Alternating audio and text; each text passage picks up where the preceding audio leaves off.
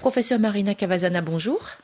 Bonjour Madame Paré. Vous êtes pédiatre professeur d'hématologie, vous dirigez le département de biothérapie de l'hôpital Necker à Paris. Vos recherches actuelles dans le domaine des thérapies géniques visent à développer des traitements pour quels troubles héréditaires ou quelles maladies?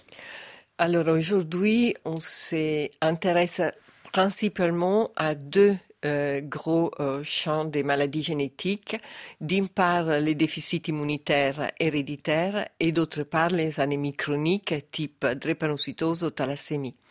Ça veut dire que ce sont des médicaments qui seront accessibles prochainement ou on est vraiment à un stade initial, on est vraiment au premier pas?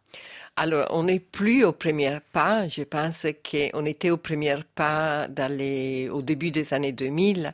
On a fait des énormes progrès, mais malheureusement, nous sommes encore loin de pouvoir amener ces, ces innovations à tous les malades qui en ont besoin. Ça veut dire que ce sont des projets pour la recherche, ce ne sont pas encore euh, des perspectives de guérison. Non, les perspectives de guérison sont là, mais s'agit encore des protocoles de recherche clinique. Mais les malades traités, on peut dire qu'ils sont guéris.